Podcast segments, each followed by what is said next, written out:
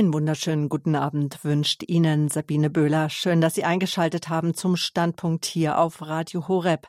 Michael Stahl ist mein Gast. Sein Buch Kein Herz aus Stahl, Außenseiter, Bodyguard, Herzenskämpfer lief gerade bei uns in der Erzählung. Heute erzählt uns Michael Stahl aus seinem Leben. Kein Herz aus Stahl, das ist ein Lebenszeugnis eines Mannes, der sein Leben lang um die Anerkennung seines Vaters kämpfte. Michael ist als Sohn eines gewalttätigen Alkoholikers aufgewachsen. Er hat erfahren, was Armut, Verletzungen, Demütigungen vielerlei Art bedeuten. Später machte er seinen Traum vom Starksein als Bodyguard wahr und schützte Stars wie Nena oder die Boxlegende Muhammad Ali oder sogar unseren emeritierten Papst Benedikt auf seiner Deutschlandreise. Das war 2006. Doch auch seine, man könnte sagen, steile Karriere konnte die quälende Vaterwunde wie er selber sagt, nicht heilen. Schließlich machte er sich auf den Weg, um Versöhnung zu finden, und dabei stieß er auf Gott, der ihm damals auf den Bahngleisen, da war er aber noch ein ganz ein Kind, das Leben gerettet hatte. Michael Stahl, er hat etwas zu sagen, weil er ein ja, großes Herz hat, das sich entwickelt hat und immer größer geworden ist. Er erzählt uns heute Abend seine Geschichte, die Mut und Hoffnung macht und Orientierung gibt. Es ist aber auch eine Geschichte, die herausfordert, denn es geht um Angst und die Frage der Identität, es geht um Vergebung und um die Bereitschaft zu lieben, komme was wolle. Eben, liebe Zuhörer, haben wir die Einladung gehört, doch die Exerzitien, die Heilungsexerzitien mit Pater Joseph Bill zu hören. Und wir haben einen ganz kurzen Ausschnitt gehört, dass Pater Bill eingeladen hat, dass wir immer wieder jedem alles vergeben sollen. Doch wie komme ich in diesen Vergebungsprozess und wie können wir auch vor allen Dingen junge Menschen da hineinführen? Michael Stahl. Er ist uns jetzt zugeschaltet aus seiner Sportschule in Bopfingen. Das liegt im Ostalbkreis, äh, im äußersten Osten Baden-Württembergs. Hallo, guten Abend, Michael Stahl. Einen wunderschönen guten Abend Ihnen und allen, die zuhören. Ja. Ja, Michael Stahl, liebe Zuhörer, er ist auch unterwegs ähm, um jungen Menschen einfach ein Stück auf dem Lebensweg zu begleiten. Eigentlich ist er Fachlehrer für Selbstverteidigung und Autor auch zahlreicher Bücher. Als Gewaltpräventionsberater arbeitet er auch für TV-Sendungen sowie an Schulen, in Heimen, Gefängnissen, Gemeinden und so weiter. Und 2009 wurde er mit dem Werte Award äh, ausgezeichnet. Unser Standpunkt, der trägt ja heute den gleichnamigen Titel des Buches Kein Herz aus Stahl, Außenseiter, Bodyguard, Herzenskämpfer, das er zusammen mit Martin Schmiedel geschrieben hat. Michael, Sie haben ein weiches Herz, waren ein Außenseiter und Bodyguard. Das entnehme ich jetzt aus dem Buchtitel, also kein Herz aus Stahl, also dann haben Sie ein weiches Herz. Aber das, der Buchtitel heißt ja Außenseiter, Bodyguard und Herzenskämpfer. Was hat es denn mit dem Herzenskämpfer auf sich? Ja, das hat eine vielseitige Geschichte äh, äh hinter sich oder, oder durch diese ganze Geschichte. Und zwar, ähm, ich habe ja eigentlich immer so eine Sehnsucht nach Harmonie gehabt. Ja, ähm, mein Vater ist ja 2010 gestorben und er hat mir vier Wochen vor seinem Tod die Genehmigung gegeben, unsere Geschichte zu erzählen. Das darf ich hiermit machen. Ähm, ja, ich habe immer im Prinzip um seine Anerkennung gekämpft, um Frieden, um ähm, ja auch Geborgenheit und das war auch so ein Grund, warum ich mit Kampfsport angefangen habe. Eigentlich, damit man mir einfach nicht mehr wehtut, denn ich bin mit drei Sätzen aufgewachsen. Du bist nichts, du kannst nichts, aus dir wird nichts und die haben tiefe Spuren hinterlassen, ja und ähm, das hat mein Herz äh, an lange Zeit meines Lebens sehr hart gemacht. Und ähm, als mein Papa und ich uns versöhnten im Jahre 2007, da habe ich dieses weiche Herz kennenlernen dürfen und äh, diese Versöhnung und diese Liebe, damit wurden wir beide und auch unser Umfeld so reich beschenkt, dass wir das einfach mit vielen Menschen teilen wollen, dieses weiche Herz. Steht ja auch in der Bibel drin, dass Gott die versteinerten Herzen herausreißen möchte und uns ein neues Herz schenken möchte. Und dazu möchte ich ja ein Stück weit ein kleines Werkzeug sein. Und das ist auch wieder klein gestapelt, denn inzwischen hat sich doch eine riesige Projekt daraus entwickelt, so könnte man es nennen, weil zugeschaltet sind Sie uns ja jetzt aus Ihrer Sportschule mit dem Namen Protectix. Ja. Das ist ja keine ganz gewöhnliche Sportschule und Sie sind auch kein ähm, ganz gewöhnlicher Anti-Aggressionstrainer oder Sporttrainer. Vielleicht erstmal die Frage, ähm, was ist das für eine Schule? Na, ich habe ganz klassisch angefangen mit Judo und mit Kung Fu und ähm, war dann ähm, Anfang der 90er habe ich dann meine eigene Sportschule eröffnet und war dann auch im Sicherheitsbereich tätig und habe dort erleben müssen, was Menschen sich antun. Und ich war in einer sehr kaputten Welt unterwegs und dort war ich ein kaputter Kerl in einer kaputten Welt, sage ich immer. Ja. Und mir ging es früher eigentlich immer darum, ähm, durch den Kampfsport ja meinen inneren Kampf irgendwo zu bewältigen und im Sicherheitsdienst im Prinzip eine eigene Sicherheit zu erlangen, ein Etikett ähm, nach außen hin, was Sicherheit und Stärke ausstrahlt. Aber innerlich äh, war ich ein sehr verletzter, trauriger Mensch. Ja.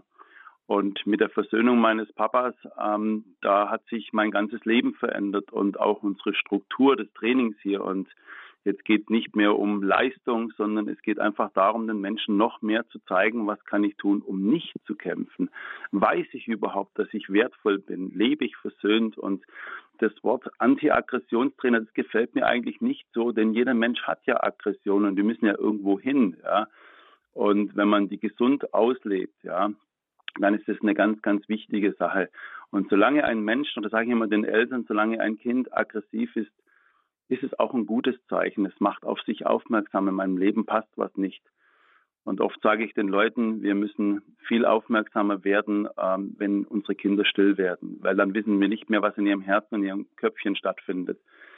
Ja, und äh, durch das, dass ich mein Herz geöffnet habe und in vielen Vorträgen und auch in Fernsehbeiträgen haben sich ja unfassbar viele Menschen an uns gewandt. Wir waren auch erst vor zwei, drei Wochen wieder bei einer RTL-Reportage, äh, Teil dieser Reportage. Und äh, ja, so haben wir ein großes Netzwerk ins Leben gerufen, International Protectics Federation, äh, mit einer christlichen Satzung.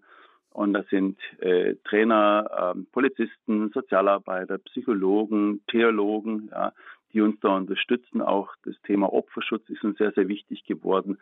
Und es geht nicht nur ums Kämpfen, sondern wie gesagt, es geht darum, die Menschen stark zu machen, Opfern zur Seite zu stehen und Tätern auch einen Raum zu geben, ein, eine Art Zuhause, eine Art Zuhause, wo sie, ja, Täter waren oft auch immer Opfer oder hatten Mangel an Liebe, ja, und auch denen möchten wir ja, auf der Sehnsuchtsebene begegnen und ja, aus allen Ecken und Enden irgendwo helfen, so gut wie, wie es mhm. geht mit diesem Netzwerk. Protectix, das ist ja Englisch. Vielleicht noch, dass Sie uns erklären, was heißt der Name? Wie könnte man ihn auf Deutsch übersetzen? Ja, also manchmal habe ich auch schon festgestellt, dass wir Christen oft gegen etwas sind und mhm.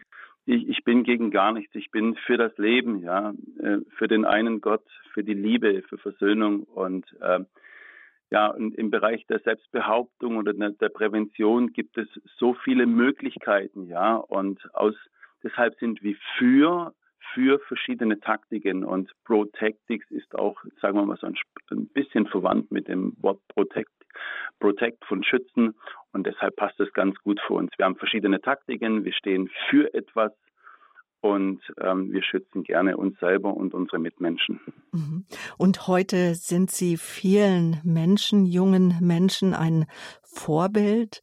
Sie sagen, es ist Aggression gehört zum Leben. Es ist wichtig, Aggression auf eine gesunde Art und Weise vorzuleben. Aber das war ja nicht immer so in ihrem Leben, weil das lief ja alles andere als glatt. Und ich glaube auch, dass sie in jungen Jahren niemals gedacht hätten, dass sie einmal den Werte Award der Stiftung Neues Leben bekommen. Also die Stiftung äh, Neues Leben, sie setzt sich ein für äh, Projekte und Aktionen für ein vertrauensvolles, humanes Klima in unserer Gesellschaft. Mhm. Wovon war Ihr Leben in jungen Jahren geprägt? Ja, ähm, mein Leben war geprägt von Armut, von Verletzungen auf vielerlei Art und Weisen.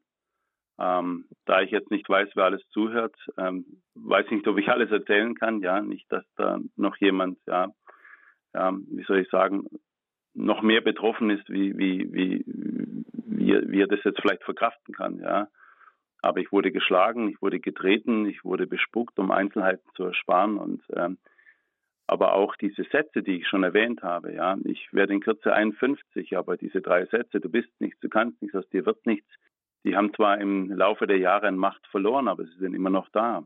Und äh, manchmal in Situationen in meinem Leben, wenn mir etwas nicht gelingt und ähm, dann, dann, dann spüre ich noch diese Macht der Worte, ja, das kannst du eh nicht, du bist ja nichts, gern. So, manchmal kommt es schon noch, um ehrlich zu sein. Und mhm. mittlerweile habe ich die Freiheit, über meine Gefängnisse zu sprechen. Naja, mein Vater, der, der hat nicht gearbeitet, der ging jeden Tag in die Kneipe und wir haben in einem uralten Häuschen gewohnt, direkt an der Hauptstraße und ich hatte kein eigenes Zimmer, wir hatten keine Dusche, wir hatten kein Badezimmer, wir haben uns in einer Schüssel am Hausgang gewaschen. Ich bin Jahrgang 1970, genau, um da noch ein bisschen ja, zu vergleichen, ja, diese Zeit. Und wie gesagt, damals hat mich mein Vater genommen, Mitte und Ende der 70er, und hat mich äh, mit zum Betteln mitgenommen. Und äh, da waren wir schon die krassesten Außenseiter im Ort. Und dann bin ich in die Schule gekommen, im Kindergarten war ich nicht und mein Leben war fast täglich von, von Flucht geprägt. Ich habe mir abends oft keine Gedanken gemacht, was kommt morgen in Mathematik oder Deutsch dran, sondern welchen Weg muss ich morgen gehen, wie kann ich morgen flüchten, was tun sie mir morgen an und das ging über viele Jahre so in der Schulzeit. Mhm. Wurden Sie dann auch gemobbt von Klassenkameraden oder waren Sie da ausgestoßen? Ja, das Wort Mobbing gab es damals nicht. Ähm, mhm. ich, ich, war ein Außenseiter, ich war der Sohn des Alkoholikers. Es gab so vier, fünf Punkte, mit denen man mir, die mir wirklich wehtaten und die hat man mir fast jeden Tag aufgezählt. Mhm. Ihr wohnt in einer Höhle, dein Vater ist ein Säufer, dein Vater arbeitet nicht, ihr seid asozial, ja. So ging das manchmal von morgens bis abends, ja, oder bis mittags und in der Freizeit ging es dann auch weiter, ja. Dann gab es aber doch auch noch eine Mutter, eine Mama. Eine Mama, mit der ich ja erst heute beim Minigolfen war in Augsburg, mhm. ah. die bei mir im Haus wohnt und mhm. äh, super Mama, ähm, die aber mit vielen in ihrem Leben überfordert war, die selber ohne Papa aufgewachsen ist. Ähm, ähm, ihr Stiefvater hat auch gelegentlich getrunken und wenn man es genau, wenn man es zusammenfasst, hat sie sich einen Mann nach dem Bilde ihres vorgelebten Vaters äh, rausgesucht und äh, meine Mama war einfach dieser Situation oft nicht gewachsen und war machtlos, ja. Und ähm, sie hat, sagen wir mal so, den Laden so gut wie es geht noch zusammengehalten. In Ihrem Leben gab es einige einschneidende Erlebnisse. Liebe Zuhörer, wir sprechen mit Michael Stahl. Kein Herz aus Stahl, Außenseiter, Bodyguard, Herzenskämpfer, so haben wir den heutigen Standpunkt überschrieben. Das ist auch der Buchtitel. Das Buch lief jetzt gerade in den vergangenen Wochen in unserer Sendereihe Erzählung immer um 11 Uhr und 15 Minuten. Das Hörbuch können Sie sich auch bestellen. Infos dazu gibt es bei unserem Hörerservice. Leider kann die Erzählung nicht im Podcast auf Radio Horeb heruntergeladen werden, aber dieser Standpunkt, den können Sie herunterladen ab morgen. Und bevor ich jetzt weiterspreche mit Herrn Stahl, vielleicht auch an Sie schon die Einladung, wenn Sie Fragen haben, wenn Sie sich beteiligen möchten an dieser Standpunktsendung, dann sind Sie dazu herzlich eingeladen. Die Rufnummer ist die Münchner Telefonnummer 089 517 008 008 089 517 008 008. Heute haben Sie die Gelegenheit mit Michael Stahl. Er ist Autor. Er mag den Begriff nicht, aber ich habe ihn hier stehen. Er ist heute als Anti-Aggressionstrainer. Den Begriff mag ich auch nicht.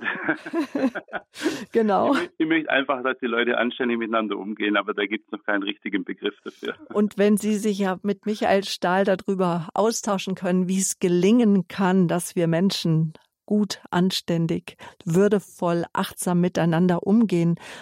Und ähm, Sie haben etwas Wichtiges gesagt. Aggression ist etwas Gesundes. Sie sollte ausgelebt werden. Doch ganz oft kommt ja uns Menschen auch die Frage, ja, wie kann ich diese Aggression auf eine gute Art und Weise ausleben? Sie ja, haben es gelernt, Ihre Aggression gut auszuleben. Wie machen Sie das? Ja, ich, ich denke, dass ich das einigermaßen gelernt habe.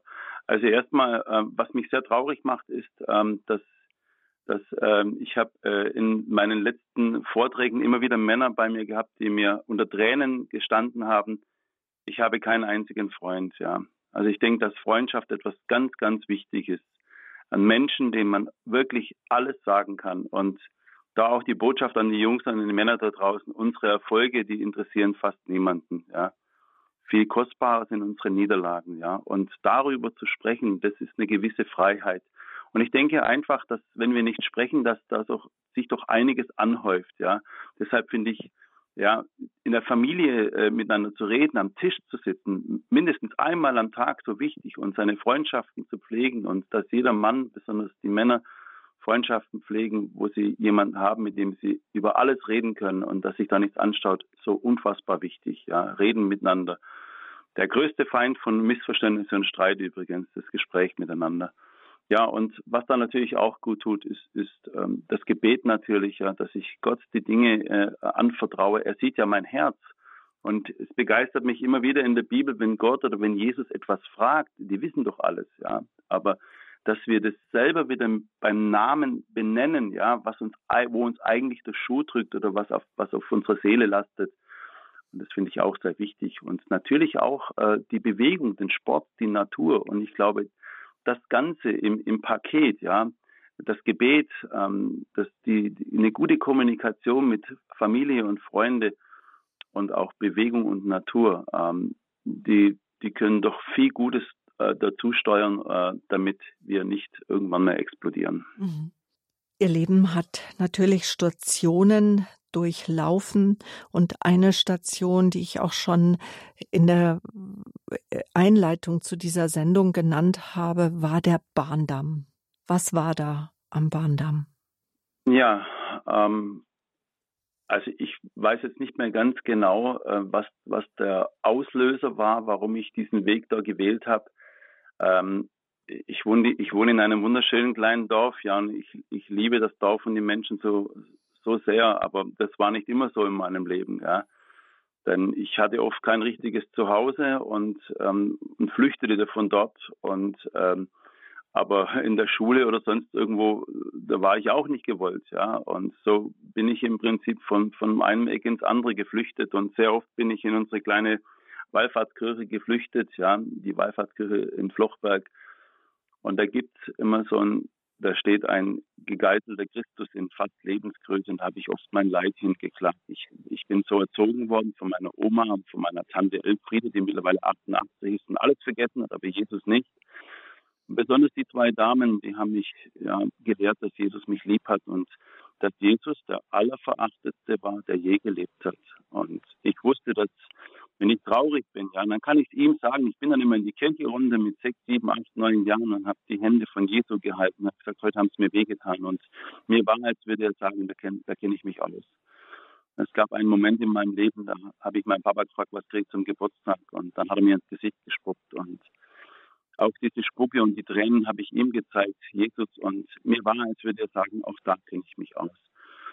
Und irgendwann war ein, einfach das, das Maß war voll, ja. Das Fass ist übergelaufen und ich stand dann da oben an dem Bahngleis und von diesem Bahngleis sieht man mein, mein, mein, mein Haus, wo wir gewohnt haben, das mittlerweile seit 30 Jahren schon oder über 30 Jahre weggerissen ist und die Kirche. Ja. Und ich sage, einerseits wusste ich, ähm, es wird sich nichts ändern. Mein Vater hat beschlossen, er wird nie wieder arbeiten und dafür aufhört mit dem Trinken. Das, ich kann ja nichts anderes. Ja. Und andererseits sah ich die Kirche, ja, wo Jesus drin war. Und, ja, und so stand ich auf dem Bankgleis und es war so hoffnungslos. Und ich, ich wusste, es wird sich in einem Jahr, in fünf Jahren nichts ändern. Und, und da stand ich auf diesem Bahngleis und ich kann es nicht bestreiten. Es waren nicht Worte, die ich gehört habe, aber das war eher etwas, was ich in meinem Herzen gespürt habe. Ich liebe dich und lebe weiter. Ich, es war für mich so innerlich so klar, klar, ich liebe dich und lebe weiter. Und Ja, und dieses Gefühl auf dem Bahngleis, äh, das, dieses, dieses gute Gefühl, dieses, hey, du bist geliebt und vielleicht kann man aus diesem Sterbenhaufen, aus diesem Wahnsinn etwas Gutes machen. Und da bin ich da runtergegangen, ja. Und das war ein unfassbares Erlebnis. Und ich muss sagen, ähm, ich war ja dann mit Martin Schmiedel, mit dem ich das Buch geschrieben habe, vor circa sechs, sechs sieben Jahren an diesem Bahngleis nach äh, so vielen Jahren wieder und äh, bin auch von den Gefühlen total überrumpelt worden. Das war, wie wenn ich ja einfach ja, wieder in diese Zeit zurückversetzt wäre. Und ja, ja letztendlich sehen Sie, wenn ich diese Katastrophen nicht erlebt hätte, dann würden wir heute nicht miteinander telefonieren. Ja. Und dann würde ich auch meine Berufung nicht leben dürfen. Und so habe ich ein Stück weit erfahren dürfen, dass denen, die Gott lieb haben, doch alle Dinge zum Besten dienen, auch diese schrecklichen und traurigen Dinge. Und dass es möglich ist, Glaubenssätze, die eigentlich das Herz zerstören, du bist nichts, du kannst nichts, du wirst nichts, dass sie überschrieben werden können mit Ich liebe dich, lebe weiter, Worte, die ihnen Gott Vater zugesprochen hat. Worte, die dann auch ein Stück weit ja ihr Leben geprägt und auch erstmal verändert haben. Bevor wir weiter sprechen, ich habe gemerkt, dass die Verbindung eigentlich, ähm, wir haben keine gute Telefonverbindung. Wir werden, liebe Zuhörer, Michael Stahl jetzt einfach neu anrufen und hören in der Zwischenzeit ein Musik, ein Lied, nämlich das er selber komponiert hat. Und gleich nach der Musik, das Lied heißt äh, Sei ein Wunder, wenn wir über diesen Text, über das Lied sprechen, das Lied, das uns jedem Einzelnen, Ihnen und auch mir ins Herz sprechen möchte. Gleich geht's weiter hier im Standpunkt auf Radio Horeb.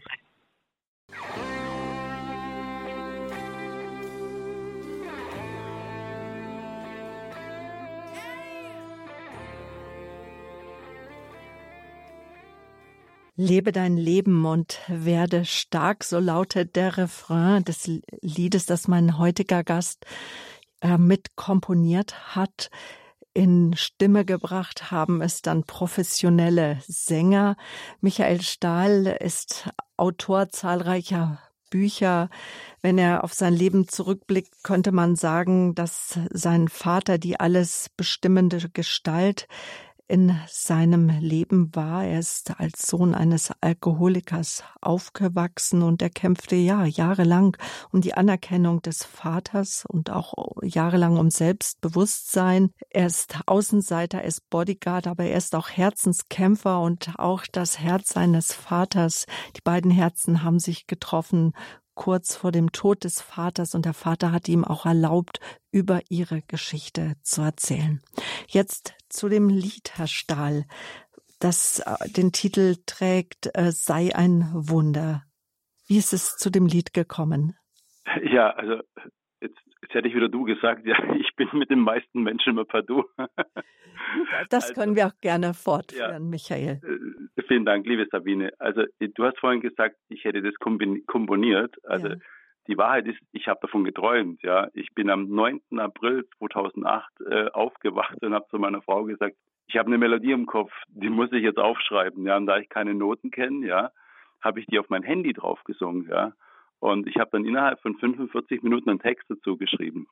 Wir haben dann auch damals vor 13 Jahren ähm, etwas aus diesem Lied gemacht, es aber nie tiefer verfolgt. Und dann war es aber allerdings so, wir haben ja seit ähm, November äh, letzten Jahres ja unsere Sportschule schließen müssen und hat, durften keine Projekte mehr abhalten, außer über Zoom.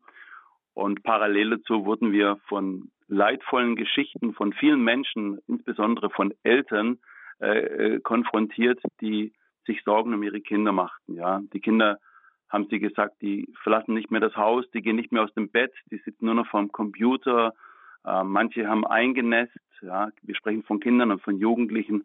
Und, und jetzt auch ähm, im Rahmen der Corona-Pandemie. Genau, genau. Und vergangenen auch anderthalb mit, Jahre, ja. Genau, und manche mit Suizidgedanken. Mhm. Und es hat mich schwer belastet und das, ähm, die Auswirkungen davon erleben wir gerade eben jetzt ähm, in unseren Projekten, aber das ist eine tiefere Geschichte. Und dann habe ich parallel dazu an dieses Lied gedacht, aber auch parallel einen Spruch gelesen, dass solange man singt, ja, ist der Teil im Gehirn, der aktiviert, der für Angst sorgt. Ja. Und auf einmal habe ich an Geschichten gedacht, dass äh, Menschen, ich bin ja auch manchmal mit Sterbenden zusammen, dass wir zusammen ein Lied singen, ja. Ähm, dass wenn ein Baby äh, äh, oder ein Kleinkind nicht schlafen kann, dann singt man ein Lied, ja. Und einer meiner Tanten hat mir erzählt, zu Kriegszeiten, als sie um ihr Leben fürchteten, da haben sie sich in den Kellern versammelt und gesungen, ja. Und dann habe ich mir gedacht, Mensch, du hast doch mal ein Lied geschrieben vor 13 Jahren und habe dann ein paar Freunde gefragt, ob sie nicht Lust hätten, dieses Lied ja neu aufzunehmen und daraus ist jetzt äh, etwas Tolles entstanden. Dieses Lied äh, kann man auch jetzt bestellen, sei ein Wunder und äh, wird in vielen Sprachen gesungen und wird in den nächsten Tagen und Wochen dann auch noch in weiteren Sprachen und Versionen veröffentlicht werden. Sei ein Wunder. Dazu möchte ich den Leuten sagen, du bist schon ein Wunder. Ja? Du musst gar nichts dafür tun. Du bist wunderbar gemacht. Du bist einzigartig und Gott liebt dich so sehr, als gäbe es keinen anderen Menschen auf dieser Welt.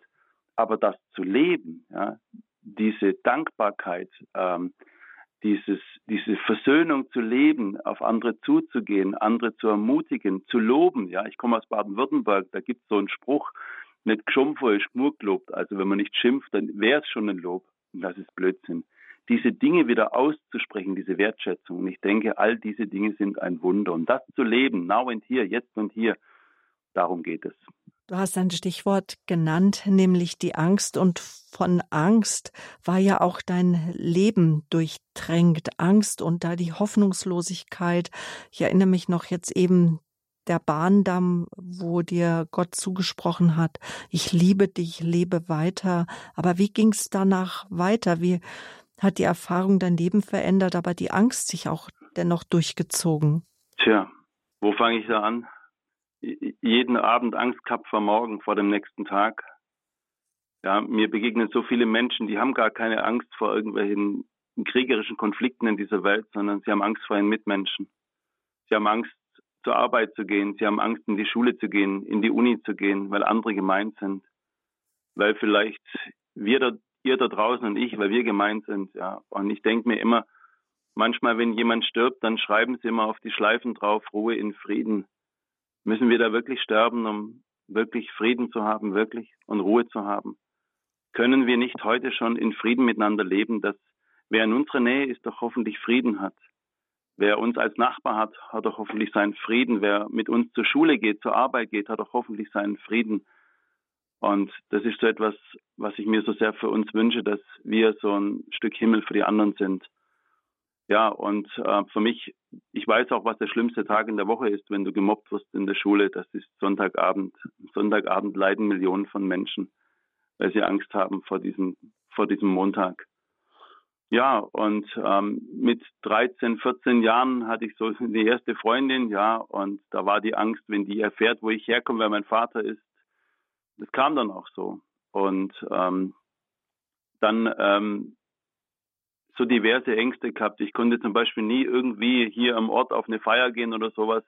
Musste im Prinzip immer Angst haben, dass mein Vater irgendwo besoffen herumtorkelt und ich habe ihn auch nicht nur einmal verleugnet. Es gab Situationen in meinem Leben, da stolperte mein Vater betrunken durch die Stadt und die Leute haben mich gefragt, ob ich den Typen da kenne und ich habe gesagt, den kenne ich nicht und das ja, Gott hat mir vergeben, ich weiß es und ich kann auch nicht mehr gut machen, aber so war das einfach und ich möchte einfach das auch hier offen benennen und ja, ich habe unfassbar viel Ablehnung äh, erfahren müssen und ähm, habe dann auch andere gemobbt, um ehrlich zu sein. Ich habe ähm, ich habe gestohlen in sämtlichen Läden bei uns. Ich habe auch in den letzten Jahren immer wieder mal um Verzeihung gegeben, für, mhm. äh, gebeten. Ich war vor kurzem bei einer Dame, die ist jetzt im Altersheim. Die hatte früher so, sie war Besitzerin von einem Laden, ja, heute sagt man nicht mehr Filiale, sondern Store Manager, sagt man heute. Sensationell, ja. Und äh, die Frau, zu der Frau habe ich gesagt, Frau so und so, habe ich gesagt, ich muss Ihnen was beichten. Ich habe als, als 10-, 12-Jähriger bei Ihnen im Laden gestohlen. Hat sie gesagt, was hast du denn gebraucht? Und da sage ich eine Milchschnitte. Und da hat sie gesagt, ist in Ordnung, ja, es passt. Wenn du es gebraucht hast, ist doch okay. Also sie hat mir vergeben, ja. Mhm. Und auch daran durfte ich wieder erkennen, vergeben macht frei.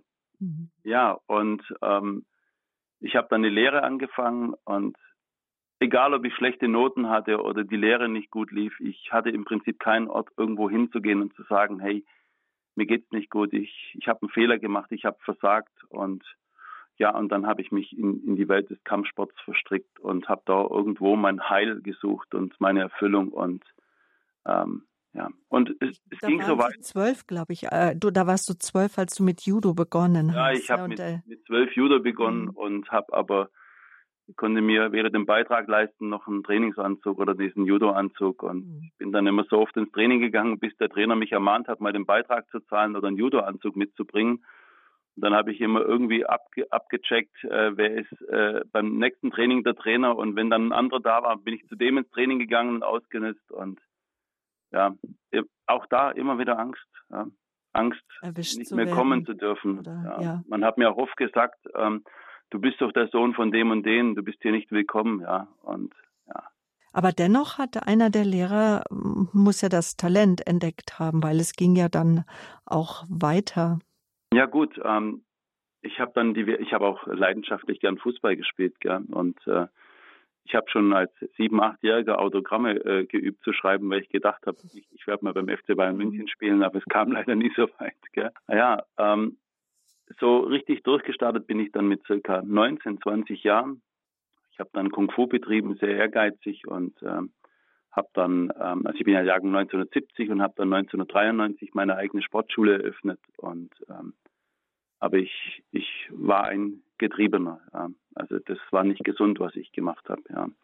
Ich bin zu sämtlichen Lehrgängen gefahren. Ich habe äh, trainiert wie ein Blöder. Ja. Ich habe äh, parallel dazu äh, noch einen ganz normalen Beruf gehabt und ähm, habe dann auch später noch äh, nicht nur in der Sportschule gearbeitet und in meinem normalen Beruf, sondern war auch noch Türsteher und habe drei Dinge auf einmal gemacht. Weil es war ja so, mein Vater hat nicht gearbeitet. Also habe ich mir gesagt, da muss ich viel arbeiten. Ich bin in das andere Extrem hineingerutscht und äh, habe dann auch sehr oft ähm, keinen Schlaf gehabt und war eigentlich ja körperlich und seelisch immer wieder mal ganz, ganz unten. Ja, und mit 18, das habe ich jetzt vergessen zu sagen, hatte ich auch mal ein paar Monate, wo ich obdachlos war. Da habe ich zu meinem Vater gesagt, wenn du mir ein einziges Mal wehtust, dann gehe ich. Und das hatte eine Vorgeschichte, nämlich, dass sie beide gleichzeitig im Krankenhaus waren. Sie ja. hatten eine Magenschleimhautentzündung, weil sie einfach den Stress, ja, genau. den inneren... Du bist sehr gut informiert. Steht das im Buch drin? Weiß ich gerade nicht. Du bist sehr, ja, sehr gut informiert. steht im Buch, ja. Wie sage ich immer so gern, ich habe meine Hausaufgaben gemacht. Genau. Und der Vater, aber worauf ich jetzt hinaus mag, der Vater hatte einen Hirntumor und hat dir die Schuld daran gegeben. Und da habe ich mich gefragt, und mhm. es wäre jetzt so die nächste wichtige Frage, mhm.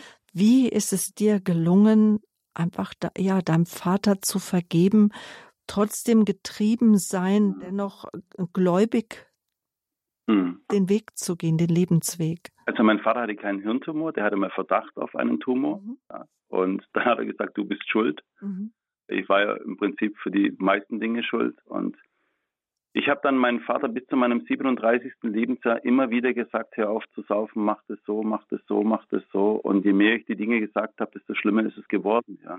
Habe ich gesagt, hör auf zu trinken, hat er noch mehr getrunken. Wenn ich zu ihm gesagt habe, Mensch, streite doch nicht so viel, ja, dann hat er erst recht gestritten. Und wenn ich gesagt habe, Mensch, bete doch mal, hat er gesagt, ja, wo ist denn dein Gott? Ja, der kümmert sich doch nicht um mich oder solche Geschichten. Ja, und dann hatte ich so ein einschneidendes Erlebnis und zwar, es war Weihnachten 2006, da habe ich meinem Papa, ich hatte ihn Erzeuger genannt, ja, aber ich habe mir gedacht, du bist Christ und schenk ihm was zu Weihnachten. Ich habe ihm so Weihnachtskekse geschenkt und ein Rasierwasser. Ja.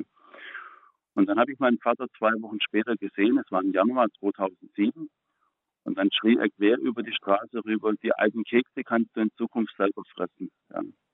Und ich schrie zurück, du undankbarer Mensch, habe ich geschrien, ich will nie wieder Kontakt mit dir haben. Aber heute weiß ich, was er mir sagen wollte. Er wollte mir sagen, Buck, ich war jedes Weihnachten allein. Ich wäre so gern bei dir gewesen. Aber diese Sprache hat ihm niemand beigebracht.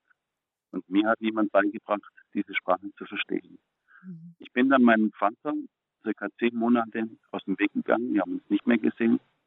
Und eines Nachts fahre ich durch meine Straßen, ich sage das bewusst meine Straßen, weil ich meine Straßen und Menschen dort liebe. Auch das ist eine Entscheidung. Sehe ich meinen betrunkenen Vater Und in meinem Herzen war, ich kann es nicht beschreiben, der Sturzband, macht mal Frieden. Und ich, ich, ich bin nach Hause gefahren, ich wusste nicht, wie man Frieden macht. Und ich habe dann immer und immer wieder gebetet und ich muss auch zugeben, ich hatte ein Problem, zu Gott Vater zu sagen. Mhm. Mir fiel es schon schwer, Vater unser zu beten. Ich, ich hatte gar keine richtig, richtige Ahnung, was ist das Vater? Was, da war eine Sehnsucht da, ich konnte sie nicht beschreiben. Und eines Nachts habe ich geträumt, mein Vater wäre gestorben. Und am nächsten Morgen, ich war erschüttert von diesem Traum, wusste ich, was ich mit 37 Jahren zu tun hatte. Ich ging den schwersten Weg meines Lebens. Und was war der schwerste Weg meines Lebens, war zu meinem Papa zu gehen. 140 Meter. Laut Google Maps wohnte mein Vater 140 Meter von mir weg in einer Kneipe im Zimmer Nummer 5. Mein Verstand hat gesagt, du bist ein Idiot. Weißt du, Sabine, ich war in Afrika, ich war in Südamerika, ich war in vielen Ländern, aber ich war nicht in Zimmer Nummer 5. Und da habe ich zu Gott gesagt, ich weiß, dass du bei mir bist, aber du musst mir die Worte geben. Und auf diesem Weg dorthin bin ich Sohn geworden. Ich wollte Sohn sein. Mir war egal, wie er reagiert, denn Liebe erwartet nichts. Und ich habe in dieser Zeit gelernt, Liebe ist eine Entscheidung. Und so bin ich zu meinem Papa rein, mit 37 Jahren, ging in diese kleine Rumpelkammer rein, in Zimmer Nummer 5. Er schaut mich an, er war schon in Spannung und wollte schreien, wie so oft. Und dann habe ich gesagt, Papa, das war das Erste, was ich sagte, Papa. Und allein dieses Wort hat ihn den Stecker gezogen. Und dann habe ich ihm gesagt, ich wollte dir nur sagen, wie lieb ich dich habe. Und vergib du mir, vergib du mir. Ich habe nämlich ein Jahr zuvor mal zu ihm gesagt, Vater, ich vergebe dir. Und er ist explodiert. Du mir, denn? Und ich habe damals aufgezählt und der Streit wurde noch schlimmer und ich habe es nicht verstanden. Aber an diesem Tag sagte ich, vergib du mir. Mhm. Und mein Vater braucht ungefähr zehn Sekunden, um Worte zu finden, und dann sagte, du kommst zu mir, du, sag ich, ja, Papa. Weißt du, habe ich gesagt, ich wollte dich immer verändern. Ich habe mich so gestellt mit dir, für dich. Und ich wollte dir sagen, du kannst weiter trinken. Du kannst tun und lassen, was du willst. Ich liebe dich. Und du bist mein Papa. Und es bleibt so, egal was du machst und was du nicht machst. Und da kommt mein Vater auf mich zu und man muss wissen, er war Jahrgang 41, ein Kriegskind. Und ich habe später erfahren, was der im Krieg alles durchgemacht hat was seine kleinen Kinderaugen und Kinderohren und sein kleines Kinderherz erlebt hat, unfassbar. Und dann kam er auf mich zu und er griff mich am rechten Oberarm mit seiner Hand. Das war die innigste Umarmung, die er mir schenken konnte. Und flüstert mir zu, ich habe dich immer lieb gehabt, Bub. Ich konnte es dir nicht zeigen. Und von diesem Tag an hat sich unser ganzes Leben verändert. Ja, und wir hatten noch zweieinhalb Jahre zusammen. Ich habe nie mehr gesagt, hör auf zu saufen und er hört von alleine auf. Ich habe nie mehr gesagt, fang doch mal an zu beten. Und er fragt mich eines Abends, Buch, betest mit mir? Und er hat Menschen um Verzeihung gebeten und es war unfassbar, wie Gott sein Herz veränderte. Ja, unfassbar. Jetzt, weißt du, ich habe diese Geschichte schon gefühlt 2000 Mal erzählt. Ja.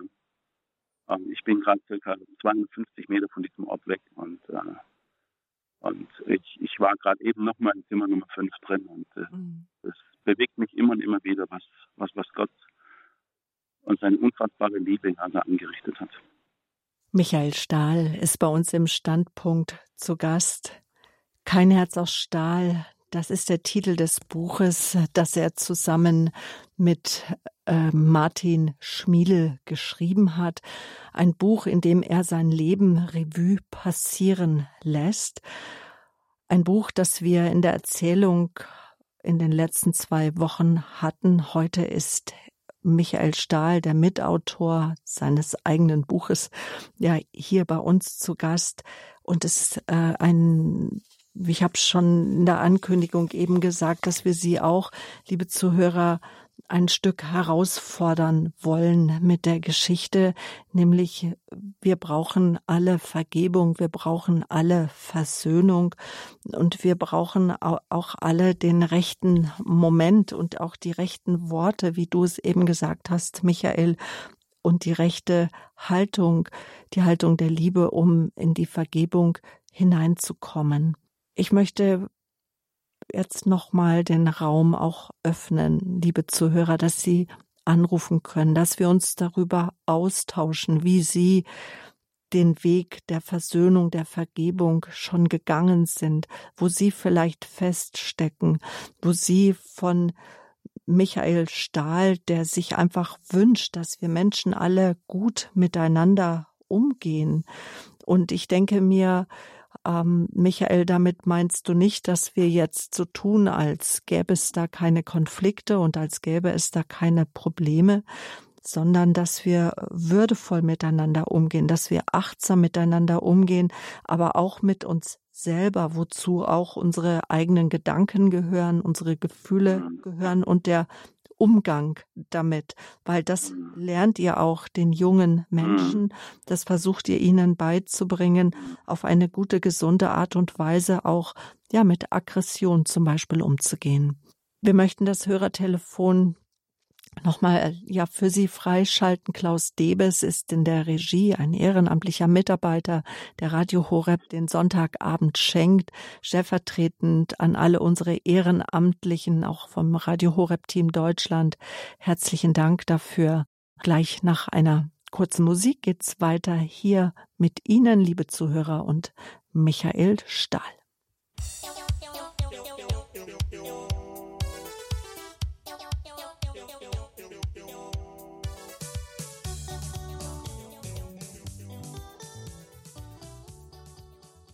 Fröhliche Klänge hier im Standpunkt auf Radio Horeb bei einem doch ernsten Thema. Michael Stahl, er ist mein Gast. Er erzählt uns heute Abend seine Geschichte, eine Geschichte, die Mut machen soll, die Hoffnung geben soll, die Orientierung gibt. Es ist aber auch eine Geschichte, die herausfordert, weil er hat uns auch von seinen Ängsten erzählt und auch so der Frage, ja, wer bin ich eigentlich? Und es geht um Vergebung und die Bereitschaft, aus tiefstem Herzen zu lieben und auch zu vergeben, wo man das Gefühl hat, dass das kann überhaupt nicht vergeben werden. Wir haben Sie eingeladen, anzurufen und sich auch einzubringen. Und ich sehe, die Leitungen sind gefüllt, die sind voll, da freue ich mich sehr darüber. Aus Bamberg hat uns jetzt erstmal Hildegard Neumann erreicht. Guten Abend, Frau Neumann. Ich wollte sagen, ich bewundere den Herrn, der wo das geschrieben hat. Ich habe es teilweise noch gehört und es mutigt mich an. Äh, ich habe meinen Vater quasi, der heißt gepflegt von fünf Jahren und quasi meine Brüder haben noch gepflegt, aber ich habe nicht gedacht, ich war Versager, aber irgendwie bewundere ich ihn, dass er es geschafft hat und ich bete halt viel für ähm, andere Menschen, dass die sich die Herzen öffnen und quasi so durchkommen durchs Leben. Mhm. Und das habe ich jetzt richtig verstanden. Das Buch hat mir so gefallen. Das Buch haben Sie gehört in der Erzählung. Ja, Geschichte, ja. Ja. Und ich habe es jetzt richtig verstanden, dass Ihr Vater verstorben ist und dass Ihre Geschwister Ihren Vater gepflegt haben. Ja, und ich bin die Größte und bin ein Versager gewesen, aber ich nicht in den Sinn, aber halt, mhm. ich, hab, ich, lebe in der Stadt und von Landsheimer gewesen. Mhm. Vielen Dank für Ihre Wertschätzung. Ja. Ade. Mhm. Genau, danke schön. Genau. Und auch alles Gute für Sie. Grüße nach Bamberg. Aus äh, dem Südburgund in Frankreich, Ebila, Elisabeth Gerussi. Ja. Grüße Gott, guten Abend. Guten Abend, Frau Böhler. Guten Abend, Herr Stahl. Hallo. Ich kann nur beipflichten. Ich habe mit großem Interesse Ihre, die Erzählung verfolgt, jeden Tag. Und ich habe auch, ich habe auch gedacht, Mensch, wie kann er sowas vergeben? Ich war nach dem Tod meiner Eltern, ich war auch ein Kind, das äh, ich fühlte mich immer benachteiligt. Ich hatte ja noch einen jüngeren Bruder, der war alles für Papa. Ich war nichts, ich war nie gut genug. Äh, seine Erwartungen an mich äh, wurden nie erfüllt in seinen Augen. Und ich, ja, ich hatte trotzdem, ich hatte keinen Streit mit ihm. Ich, er war sehr autoritär und ich wollte mich auch nicht gegen ihn auflösen. Aber ich muss Ihnen sagen, meinem Vater, ich denke, ich kann, konnte ihm vergeben, aber erst nach dem Tod. Ich war auf dem Friedhof Und ich vergewisserte mich, dass niemand in der Gegend war, der zuhören könnte. Und ich schrie laut, ich schrie mir den ganzen Schmerz und Kummer von meiner Seele. Und in dem Moment habe ich eine riesengroße Erleichterung gefunden. Und ich, dank, ich, ich dachte, der, der liebe Gott wird mir vergeben. Was ich aber nicht kann, ich kann bis heute meinem Bruder, vor 20 Jahren sind meine Eltern gestorben, kurz nacheinander. Und ich, der, mein Bruder war ein hinterlistiger Kerl.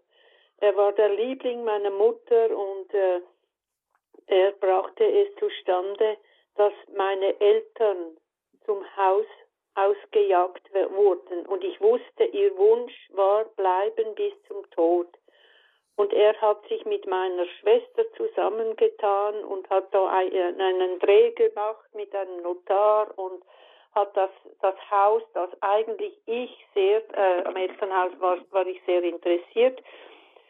Äh, ich wollte auch keinen Vorteil daraus, aber es wurde schlussendlich an meine eine Nichte von mir vergeben und das hat mein mein jüngerer Bruder, der stets missgünstig war gegen mich und der hat das das alles gedreht und in, in, in, in diesem Beschluss, den wir nicht, wir waren nichts ahnend, die restlichen Kinder. Wir waren, wir wussten von nichts wir bekamen Post vom Notar, dass das Haus jetzt überschrieben sei und dass bis dann und dann die Eltern raus müssen aus dem Haus.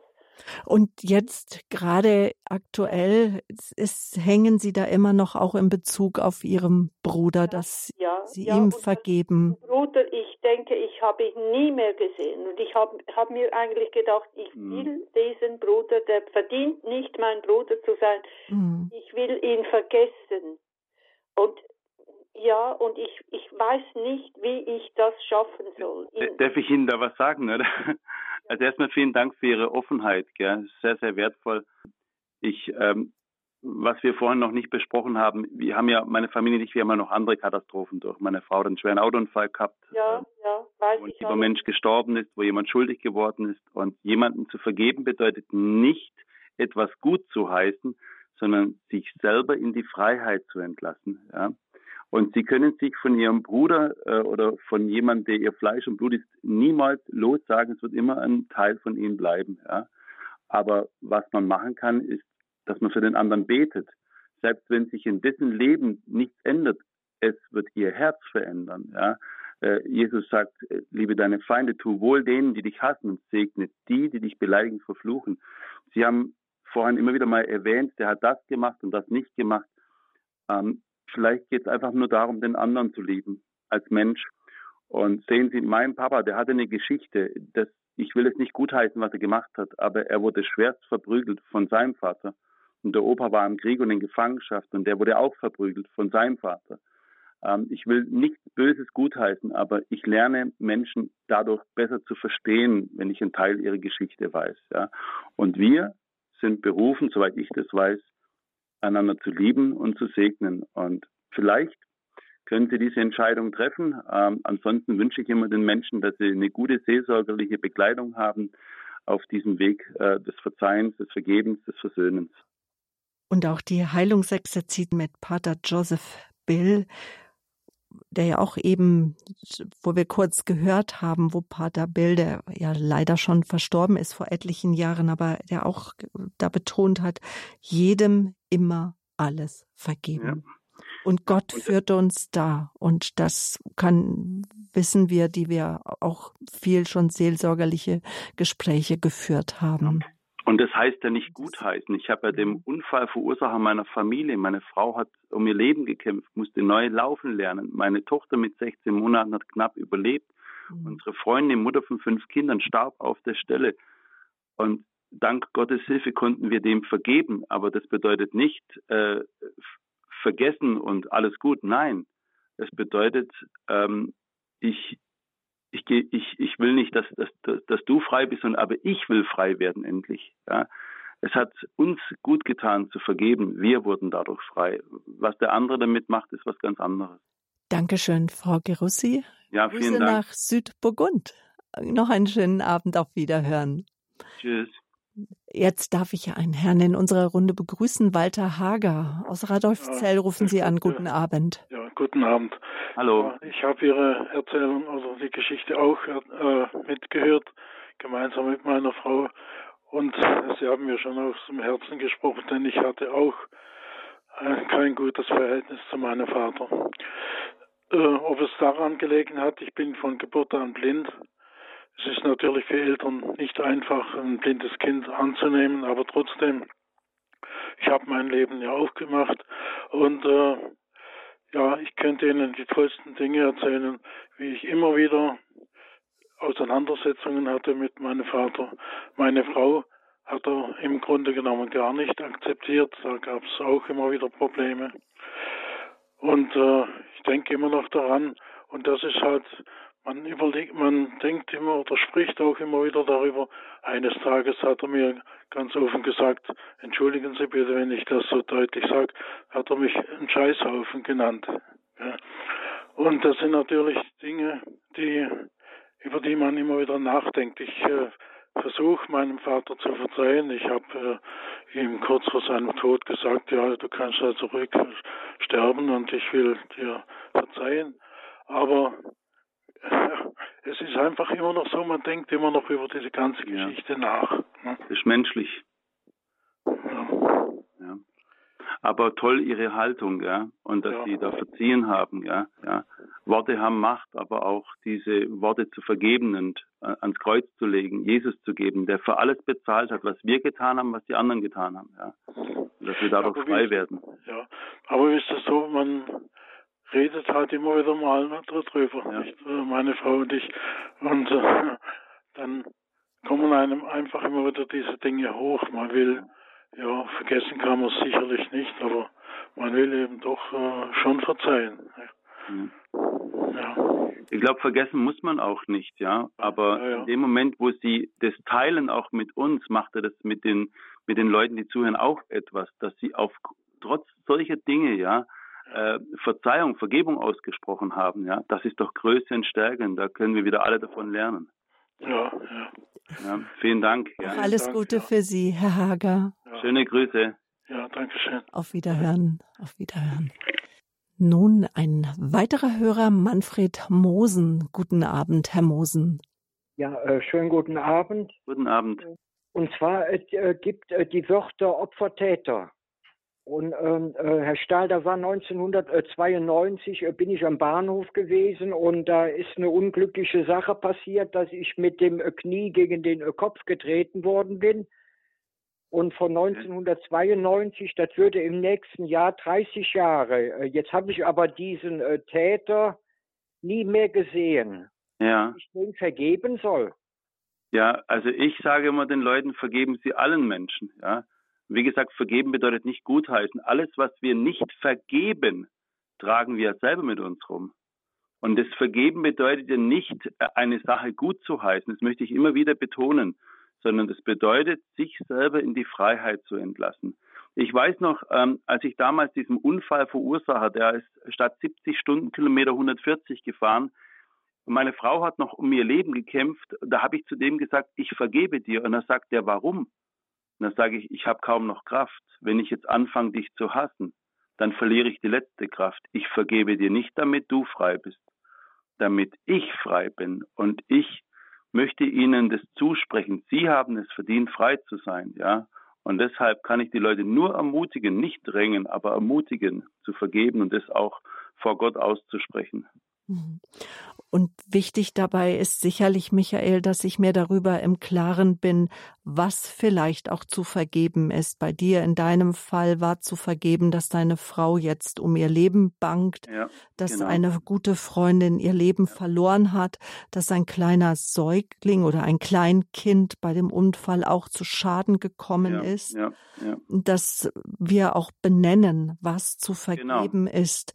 Und wir Katholiken wir haben ja noch etwas Wunderbares. Wir haben das äh, Sakrament der Beichte. Wir ja. dürfen auch all das, was wir nicht ähm, verarbeitet haben und wo wir denken, da ist noch Vergebung notwendig, da ja. brauche ich noch äh, Schritte der Vergebung, damit ich wirklich spüre, ich habe dieser Person vergeben.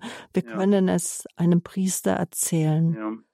Aber darf ich da auch noch was sagen zu dem. Thema Vergebung? Äh, mir hat mal jemand erklärt, es ist wie eine Glocke, die man anhält, die äh, immer noch nachschwingt. Das bedeutet nicht, dass dann ab, so, ab jetzt eine Freiheit ja, sich einstellt in unserem Herzen. Also meine Frau, äh, die hatte über 50 Knochenbrüche, die hat dem Unfallverursacher einem Jahr nach dem Unfall vergeben. Aber sie sagt, es hat sieben, acht Jahre gedauert, dieser Prozess. Mhm. Aber es ist ein Anfang, ja. Und den kann man sich nicht erzwingen, nicht, nicht einfordern. Das muss die Entscheidung eines jeden Menschen individuell sein. Und Aber es ist ein langer Prozess. Und das wünsche ich jedem Zuhörer, dass er diesen Prozess jeden Tag immer wieder beginnt mit Gottes Hilfe und der Hilfe des Heiligen Geistes. Herr, Herr Mosen, für Sie auch alles Gute, Kraft und Segen. Schwester Mary hat uns jetzt erreicht. Guten Abend. Ja, schönen guten Abend, Schwester Mary. Ich wollte mich bedanken bei Michael so schön, wie er gesprochen hat. Der Küchenstuhl, der frei war, den hat er neben sich geschoben und gesagt, lieber Gott, jetzt komm du Papa, komm du, ich muss dir erzählen. Du musst mir jetzt helfen. Das hat sie jetzt heute nicht gesagt, aber in dieser, Im Buch. in dem Horeb habe ich das gehört. Mhm. Und das habe ich schon mal gehört. Ich hätte weinen können vor Freude. Ja, ich, ich, Schwester Mary, jetzt treffen Sie mich auch, ja, weil das, das jetzt habe ich feuchte Augen. Ja, Sie haben gesagt, Papa, komm. Und da haben Sie mir das erste Mal das Wort beigebracht. Ich habe auch keinen gehabt. Ich habe verschiedene gehabt, das waren nicht meine. Einen habe ich dann kennengelernt, das war meiner, der war ganz kurz da. Aber der Papa, dieser Gott, der hat mir gut getan. Ja, für, für die Leute, die jetzt gerade eben zuhören und nicht wissen, was es geht, ich hatte mal eine ganz dunkle Stunde in meinem Leben. Eine ganz, ganz dunkle Stunde. Ja. Und ich hatte als Kind ja kein eigenes Zimmer und ich hatte mit 14 Jahren zum ersten Mal einen Holzstuhl und ich weiß, dass Stühle was ganz Besonderes sind, jemandem einen Platz anzubieten. Und ich habe dann in dieser ganz dunklen Stunde vor vielen Jahren, vor 12, 13 Jahren, einen Stuhl genommen und habe gesagt, Papa, jetzt setz dich mal her zu mir, ich muss mit dir reden. Und ich weiß, dass der allmächtige Gott, der Papa aller Papas, auf diesem Stuhl saß. Denn sein Name ist, ich bin für dich da und er ist immer da. Und da dürfen wir uns gewiss sein, in den dunkelsten Stunden, wo immer wir sind, wenn wir den Vater anrufen und auch oder auch seinen Sohn, er wird kommen, auch wenn es nicht so spürbar ist, wie es bei dir, Michael, spürbar ist, weil viele Menschen sagen dann auch immer, ich kann es nicht spüren, aber wir dürfen uns gewiss sein, Gott genau. kennt uns, er hört uns. Er ist da. Schwester Mary, auch für Sie alles Gute. Dankeschön. Gottes Segen, Schwester Mary. Gunther Franz, guten Abend. Mit Ihnen sprechen wir jetzt.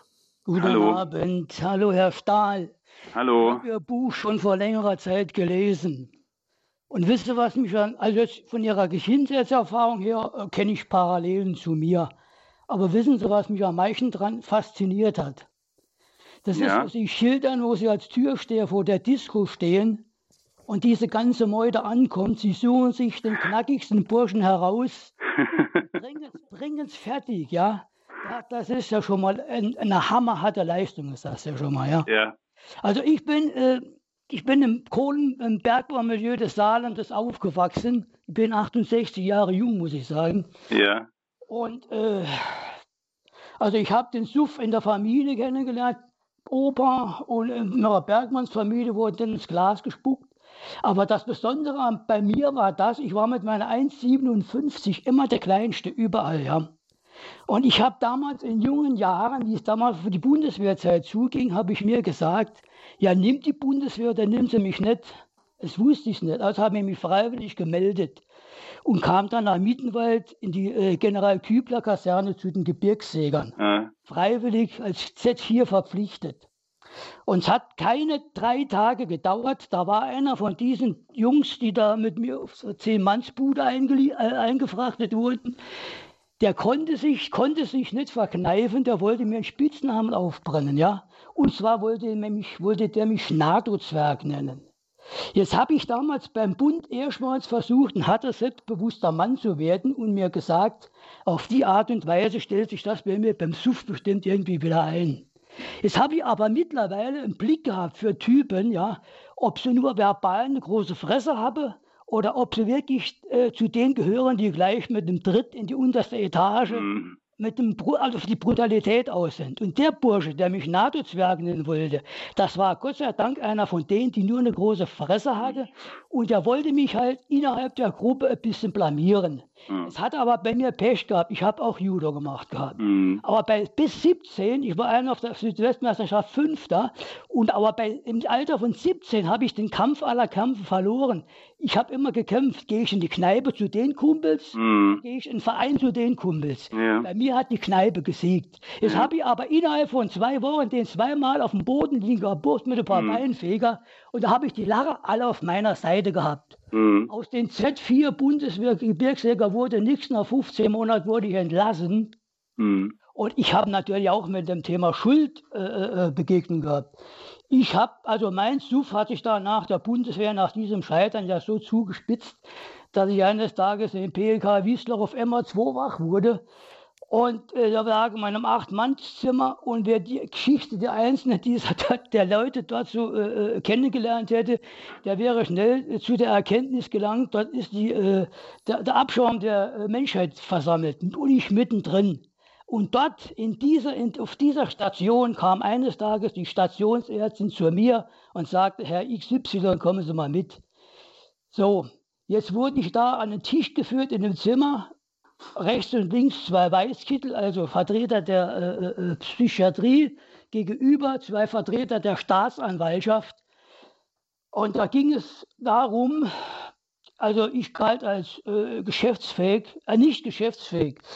Es ging so um eine Körperverletzung, ja. Und da habe ich Folgendes dort in, in, in dieser Runde gesagt. Ich bin schuldig. Ich bitte die Person, die ich verletzt habe, um Vergebung. Und ich bin auch bereit, für die Tat ins Gefängnis zu gehen. Zwei Wochen später kommt die Stationsärztin wieder zu mir und sagt zu mir, Herr XY, die Anzeige gegen Sie wegen Körperverletzung wurde zurückgezogen. Ich war, habe nach meiner Entlassung noch weiter gesoffen, zwei Jahre bis zu meinem absoluten Tiefpunkt. Aber bis zum heutigen Tag weiß ich, dass es etwas passiert ist in meinem Leben, dass mir die Person vergeben hat, ja. Das ist, das ist, kann ich mit Worten gar nicht beschreiben. Und die andere Seite ist die, ich bin meinem Herrgott dankbar, dass ich in meinen kaputtesten Zeiten nicht meinen Vater erschlagen habe. Mhm. Ich habe so ein Theater mit meinen Eltern schon gehabt als junger Kerl. Wenn mein Vater oder meine Mutter mir äh, äh in meinem Alter von 15, 14, 15, wenn die neben mir umgefallen wären, die hätte mich nicht mehr gefühlsmäßig berührt gehabt. Und viele, viele Jahre später, ich war schon viele Jahre trocken, da bin ich mal aus einem Meeting raus. In dem Meeting hatte eine Frau, die hatte damals noch Bill in New York selbst mhm. Von anonymen Alkoholikern ein Meeting. Mhm. Ja, ja, Und da hat diese Freundin, die war damals, ach, ich war damals so 4, 35, die war damals Anfang 60. Die hat im Meeting Rotz und Wasser geheult gehabt. Die hat es nicht geschafft gehabt, sich mit ihrem Vater auszusöhnen. Und als dieser ihr Vater gestorben war, sagte im Meeting und hat Rotz und Wasser geheult. Aber die hatte mir mit ihrem Leid damals die Augen geöffnet. Ich habe in der Klettpassage Stuttgart in einer Telefonzelle meiner Mutter angerufen, nach vielen Jahren, und habe erstmals ein halbwegs vernünftiges Gespräch mit der geführt. Und da hat sie mal erzählt, ja, Jakob, Vater, schwer krank, Krebs damals, äh, äh Künstler damals. Und da hat sich das so langsam, ja, mhm. langsam hat sich da etwas entwickelt, ja, wo ich sagen muss, äh, ich, bin, ich bin kein Meister der Versöhnung, ja, aber meine Eltern sind schon viele Jahre tot. Aber ich weiß, äh, äh aber, aber wir kennen den Meister der Versöhnung. Den kennen wir doch, oder? Genau, Jesus Christus, Gott Vater.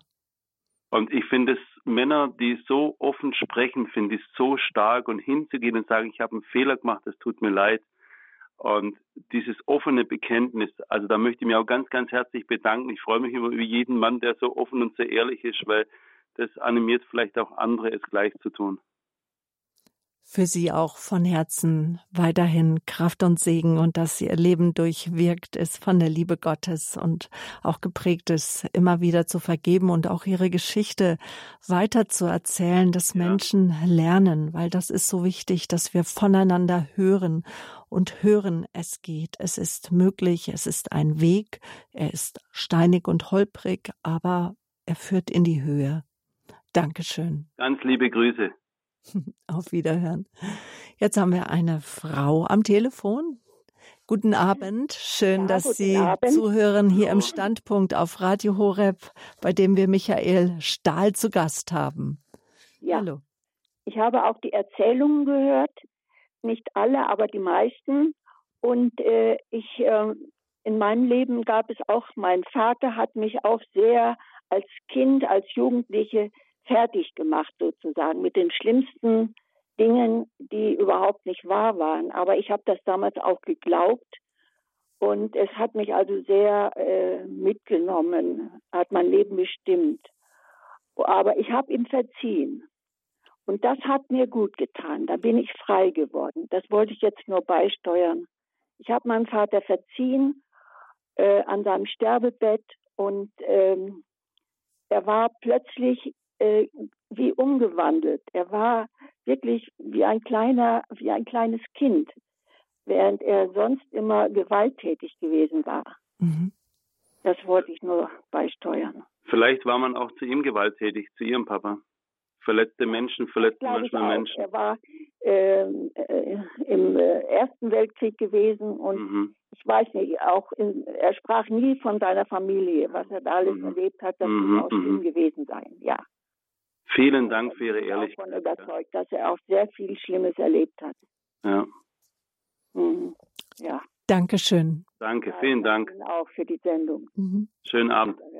Alles Gute für Sie. Dankeschön. Und sicherlich ist dem vorausgegangen, was uns die Hörerin gerade erzählt hat, dass sie sagt, ich habe ihm am Sterbebett verziehen, dass der tiefe Wunsch in ihr war und auch die Entscheidung und die geht allem voraus. Ich möchte verzeihen, ich möchte vergeben. Das ist der erste Schritt. Jetzt ruft uns eine weitere Hörerin an, die auch gerne anonym bleiben möchte. Guten Abend. Sie sind jetzt live auf Sendung. Guten Abend, grüß Gott. Hallo. Ja, ich bin, grüß Gott, hallo Herr Stahl. Ja, ich bin auch ganz äh, begeistert und habe auch abends mal Ihre Erzählungen so nebenbei mitbekommen mit meiner kleinen Tochter im Hintergrund. Aber ich habe auch mal Ihre Interviews, glaube ich, im, äh, schon vor ein paar Wochen, Monaten auch wieder mal da gehört, auch ein paar Wiederholungen. Und ich wollte was dazu sagen, vielleicht zu den Damen, die, dieser Dame, die angerufen hat wegen ihrem Bruder. Ich weiß vielleicht nicht im Detail, ähm, um was es genauer ging, aber es geht wohl, es ist ein großer Graben zwischen ihr und ihrem Bruder wegen Sachen, die er an sich genommen hat oder wegen Erbschaftsangelegenheiten. Erbschaft, genau. genau. Mhm. Und ähm, das habe ich mir, also bei mir ist nicht ganz sowas, aber sowas ähnliches auch gewesen. Und ähm, ich weiß nur, dass ich einen sehr großen, ausgeprägten Gerechtigkeitssinn habe. Schon von klein auf habe ich mich für andere eingesetzt, schon im Kindergarten, in der Schule und habe mich auch angelegt mit Leuten, wenn ich nicht hätte anlegen sollen, hatte, halt, hatte nie die Angst, egal wer es war, weil ich mir immer dachte, die Gerechtigkeit muss siegen und habe nicht wahrscheinlich gewusst, dass meine Mutter im Hintergrund durch ihre Rosenkranzgebete mir viel Kraft geschenkt hat, dass ich überhaupt so mutig war, auch ähm, ja mich immer mit den Leuten anzulegen für die für die Schwachen. Jetzt ist es nur so, dachte ich mir auch, in der Familie wird immer alles gut sein, aber ist leider nicht immer so der Fall. Aber ich habe da auch mit einer ganz großen Sache sehr zu kämpfen gehabt und das hat mich schon wirklich sehr, sehr mitgenommen. Da sind Sachen vorgefallen, die überhaupt nicht in Ordnung sind und die ich auch nie gedacht habe, dass ich die mal wirklich auch erleben werde, was man so von anderen Leuten hört. Und ich weiß nur, dass ich wirklich eines Tages mich ähm, hingekniet habe von meinem Jesus-Bild ähm, von der Schwester Faustina, von Jesus, ich vertraue auf dich und habe wirklich mit ganzen tiefen, wie soll ich sagen, Liebe und, und, und Traurigkeit ähm, gebete, dass mir der liebe Gott, der Jesus Christus, die Gnade schenkt, dass ich vergeben kann. Und habe dann auch gleichzeitig von Don Dolindo, der ist von Papst Francisco Selig gesprochen worden, gibt eine Hingabenovene und da heißt es am sechsten Tag, ähm, ich wirke Wunder im Ausmaß eurer vollen Hingabe. Ihr habt schlaflose Nächte, weil ihr alles abwägen und überdenken wollt. So überlasst ihr euch menschlichen Kräften oder noch schlimmer den Menschen, indem ihr auf ihr Eingreifen vertraut. Das ist es, was meine Worte und meine Pläne behindert. Oh, wie sehr wünsche ich mir von euch diese Hingabe, um euch zu beschenken und euch zu Hilfe zu eilen, wenn ich mich, wenn ich euch aufgeregt sehe.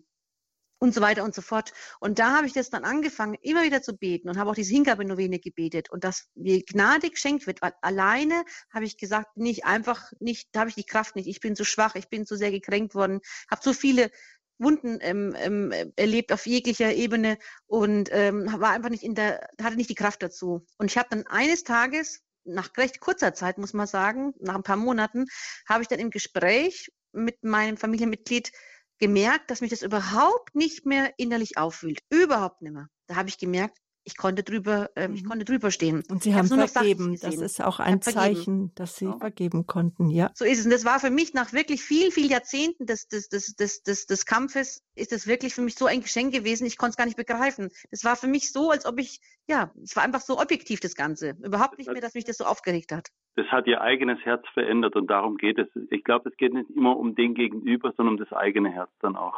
So ist es. So wie ich, der Groll in mir gewachsen ist und mich verändert hat, aber die andere Person überhaupt nicht, so konnte ich es wieder rückgängig machen. Das heißt, dass ich wieder zu der Alten werde. Mhm. blöd das klingt. Zu dem alten, ähm, gütigen Menschen und, und demütigen Menschen und nicht der, der den Groll in sich trägt, der so sind andere mhm. Menschen nicht ändern kann, sondern nur sich selber ändern kann. Sehr wertvoll, sehr wertvoll. Und man kann wirklich nur für den anderen beten. Ich bete regelmäßig für ihn. Ich bitte den lieben Gott, ihn zu segnen. Und ich sage, ich tue auch, wie gesagt, ähm, Anliegen schreiben, bei, bei Klostern anschreiben, bei euch bei Radio Horeb, Gott hört ein Gebet mhm. auch dann ähm, ja. man Anliegen bringen, dass einfach die Seele von der Person in meiner Familie berührt wird, dass er einfach an Leib, Geist und Seele gesegnet wird und dass er wahren inneren Frieden, Freude und Liebe spürt und gesund wird und Wunderbar. nicht irgendwelche materiellen Sachen oder irgendwas hinterher eilt, der nicht ihm eingegeben wurde, dass es wirklich von ihm von den Bösen eingegeben wird. Also ja. von dem Widersacher. Das hat überhaupt nichts mit dem, wir sind zusammen aufgewachsen, das hat nichts mit dem zu tun. Und deswegen wünsche ich mir von Herzen, dass dieser Mensch wieder auf einen guten Weg kommt. Und da kann ich nur beten dafür. Und Ganz ich selber habe Gott sei Dank mich davon lösen können, aber ich sage Ihnen, das war für mich ein so großer Kampf, hat meine Ehe belastet, meine Berufe, alles. das war wie eine große graue Wolke immer über mir, dieses Thema. Und wenn es vor allem ein nahestehender Mensch ist, ist es nochmal schwieriger, das zu begreifen ja, und damit stimmt. klarzukommen. Aber es ist möglich, aber auch nur, weil ich wirklich so schwach war und habe mich wirklich hingekniet und habe jeden Abend dann gebetet und diese Hingabe-Novene und diese Worte von Don Dolindo. Und das hat mir geholfen, dass ich einfach nicht mehr aus eigener Kraft das versucht habe, sondern einfach nur gesagt habe, lieber Gott, ich, Jesus, ich kann es nicht mehr, ich bin so schwach, ich leg's vor deine Füße, schenk du mir die Gnade damit, damit Frieden zu schließen und ihm vergeben zu können. Mach du was Gutes draus. Und das hat er gemacht. Danke für. Das hat er gemacht, Gott sei Dank. Dass Sie uns auch. Gänsehaut, weil es war wirklich ein sehr, sehr belastendes Thema für mich. Geben Sie es an viele weiter. Ist, Danke. Und es ist egal, wie alt man ist. Das blastet ein bisschen ins Alter. Deswegen muss man so bald wie möglich damit anfangen, ja. das ähm, mit Gottes Hilfe zu lösen. Oder mit der Mutter Gottes der Knotenlöserin. Mhm. Und wir sehen ja jetzt auch mm, durch unseren jetzigen Gast, durch Michael Stahl, was es bewirkt, was Gott auch daraus macht, wenn wir in die Vergebung gehen. Michael, kannst du dir ausmalen, was geworden wäre, wenn du deinem Vater nicht vergeben hättest, wo du heute wärst? Sicherlich nicht. Und das wollen wir auch nicht wirklich ja. darüber reden, was geworden wäre.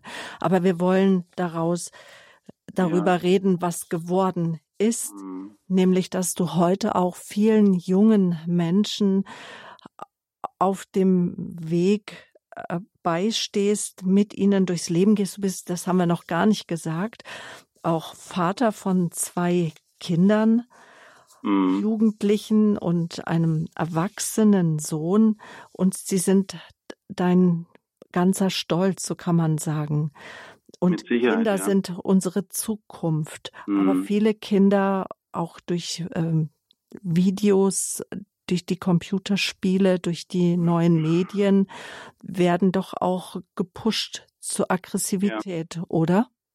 Also ich war erst gestern in einem christlichen Zeltlager, wo circa 40 Väter mit ihren Kindern waren. Das waren dann insgesamt 120, 130 Teilnehmer dabei. Und es war so wunderschön zu sehen, wie die herumtobten und wie die am Lagerfeuer saßen. Und ähm, dazu muss ich sagen, ich habe als Vater jämmerlich versagt. Gell. Ich bin zum zweiten Mal verheiratet. Ich bin in vielen Dingen schuldig geworden und auch schuldig geworden an Liebe, die ich nie brachte. Ähm, mein Sohn ist heute 27, der war heute auch beim Minigolfspielen dabei. Und heute ist alles okay zwischen uns. Aber mein Sohn hat mich zum Beispiel bis zu seinem 13., 14. Lebensjahr nie weinen sehen. Ja. Ich habe ihm nie erzählt von meinen Schwächen, von meinen Niederlagen. Ja. Er wusste nicht, wie er mit seinen Schwächen, mit seinen Niederlagen umgeht. Und auch da braucht es Vorbilder. Und ich denke, wir leben wirklich schwierigen Zeiten. Auch die Pandemie, diese Lockdowns haben unseren Kindern und Jugendlichen schwer geschädigt. Und vielleicht flüchten sie auch in andere Welten, weil sie vielleicht mit dieser Welt nicht mehr klarkommen. Ja? Und vielleicht wird auch so viel im Internet geschossen, weil vielleicht auch Krieg manchmal in ihrem Leben ist. Und wir brauchen eine gesunde Handhabe mit diesen Medien. Äh, sie sind in unserem Leben drin, aber sie sollten nicht unser Leben bestimmen. Und deshalb habe ich immer viele Kinder und Jugendliche gefragt, was würdest du eigentlich am liebsten mit deinen Eltern machen? Mit Mama und mit Papa. Und wisst ihr was? Hm. Gab noch nie ein Kind, das mir gesagt hat, vom Computer sitzen oder vor einem Fernsehapparat, sondern die wollen in den Freizeitpark gehen, die wollen schwimmen gehen, die wollen einen Drachen steigen lassen, die wollen selten gehen, am Lagerfeuer sitzen, Fußball spielen, einen Drachen steigen lassen. Das sind die einfachsten Dinge. Und wenn wir unseren Kindern auf dieser Sehnsuchtsebene begegnen und etwas aus unserem Herzen mitteilen, ja, also ich hatte vor einiger Zeit hier einen ähm, Geistlichen da, einen evangelischen Geistlichen, wenn ich das sagen darf, und mit seinem 16-, 17-jährigen Sohn, ist schon zwei Jahre her, und die haben kaum noch miteinander gesprochen und der Sohn ist straffällig geworden. Und ich habe dann den Vater vor seinem Sohn irgendwann mal gefragt, nachdem er sich beklagt hat, dass der Sohn nicht mit ihm redet, ja, und er nicht an sein Herz rankommt. Dann habe ich ihn gefragt, hast du deinem Sohn schon gesagt, wie sehr du ihn lieb hast? Dann hat er gesagt, das weiß er doch. Und dann sage ich, hast du es ihm schon gesagt? Ja, sagt er, das zeige ich ihm doch. Ja, sage ich, hast du es ihm schon gesagt? Mhm. Dann sagt er, nein, ich habe es früher auch nicht gehört. Und dann habe ich ihn gefragt, ob er mit seinem Sohn schon mal geweint hat. Das hat er auch nie gemacht. Dann habe ich ihm erzählt, dass ich als Junge oft Liebeskummer hatte oder ich gestohlen habe. Sage ich, hast du das auch erlebt? Dann sagt der Vater, ja. Sage ich, hast du es deinem Sohn schon erzählt? Und sagt er, noch nie. Und dann habe ich gesagt, und du wunderst dich, dass dein Sohn nicht mit dir spricht, dass er seine Tränen vor dir versteckt und seine Gefühle verheimlicht. Und ich glaube, das müssen wir unseren Kindern vorleben, in ihrer Sehnsuchtsebene ihnen begegnen und dann kann es auch sein, dass ähm, Sie uns aus Ihrem Herzen berichten, was da wirklich stattfindet. Und vielleicht müssen Sie dann weniger in solche Welten flüchten. Vielleicht. Und das kann auch wieder ein Weg sein, diese Begegnung auf der Sehnsuchtsebene. Auch darüber haben wir schon ganz viel auch in der Lebenshilfe gesprochen, dass Eltern sagen, das Jugend, der Jugendliche hat, hat mich dann abgeblockt.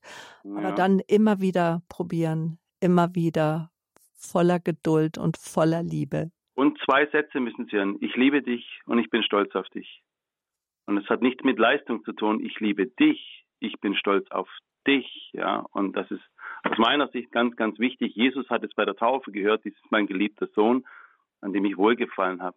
Für mich bedeutet das in der heutigen Sprache, ich bin so stolz auf dich. Ich liebe dich.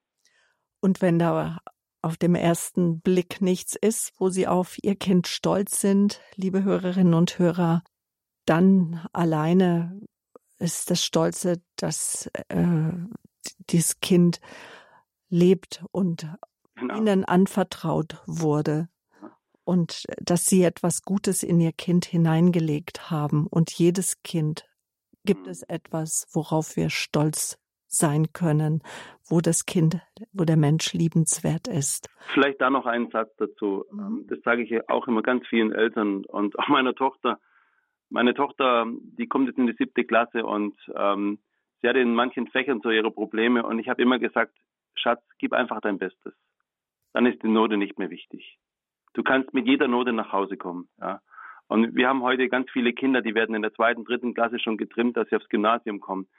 Dazu muss ich sagen, ich, es gab zwei Stunden in meinem Leben, da wusste ich nicht, ob meine Tochter noch lebt nach diesem Autounfall. Und hätte mir da jemand gesagt, das Kind wird, keine Ahnung, keinen Schulabschluss haben, schlechte Noten bringen, das ist nicht so wichtig. Aber gib dein Bestes. Und dann darfst du auch verlieren.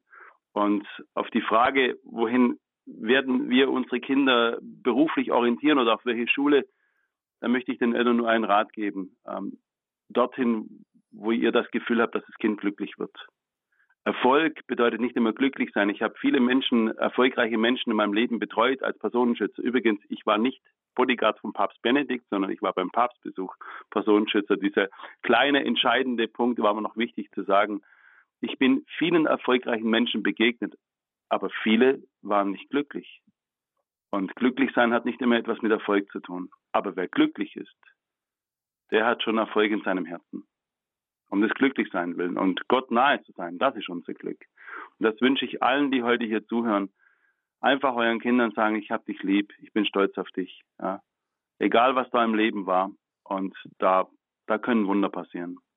Es gibt ein Video, wo auch ihr Leben ein Stück weit dokumentiert ist. Kämpfernatur heißt das Video. Gib niemals auf ist der Untertitel und das Video wird auch in Schulen gezeigt. Das heißt, sie gehen auch mit ihrer Leben, du gehst auch mit deiner Lebensgeschichte an Schulen. Wie kommt man da heran, dass man dich sozusagen buchen kann oder dass man Kontakt aufnehmen kann? Ja, also erstmal äh, wir haben, ähm, also es kommt immer darauf an, wo sind wir eingeladen. Also ich werde zum Beispiel jetzt in staatlichen Einrichtungen nicht äh, explizit über Gott sprechen, ja, das äh, geht ja nicht. Aber ich werde über Frieden, über Versöhnung sprechen, über Stärke und du bist wertvoll. Genau, das ist mir ganz, ganz wichtig, auch das zu erwähnen, ja. Und ähm, äh, ich glaube, äh, Franziskus hat es mal gesagt, ja, bekenne Christus, wann immer du kannst und wo du kannst und wenn es gar nicht mehr anders geht, dann mit Worten. Also es geht um das, wie wir leben, was wir ausstrahlen, was wir zu geben haben. Ja, und wer Interesse hat, mit uns in Kontakt zu treten, also es gibt einen YouTube-Kanal, Michael Stahl TV, da sind ganz viele Vorträge von uns, auch unser Videoclip äh, zu unserem Lied ist da drauf. Und ansonsten eine Homepage, äh, wenn ich die ganz kurz sagen darf, das ist äh, ProTactics. Wir haben deshalb Englisch gewählt, diesen Begriff, weil wir auch in verschiedenen Ländern unterwegs sind. Also PRO, ProTactics mit C geschrieben, stahl.de. Und ansonsten, wenn man Michael Stahl eingibt ins Internet, dann kommt man dann irgendwann mal auf meine Seite. Man darf uns schreiben und wir nehmen dann gerne Kontakt auf mit Ihnen und ja, und gehen dorthin, wo Gott uns haben will. Und all die Infos finden Sie in gewohnter Weise auf so, www.hore.org oder rufen Sie gerne am Montag die Kollegen vom Radio Horeb Hörerservice an. Zu den üblichen Bü Bürozeiten sind meine Kollegen erreichbar ab 9 Uhr bis nachmittags 16 Uhr, auch am Mittwoch bis 18 Uhr 08328 921 110.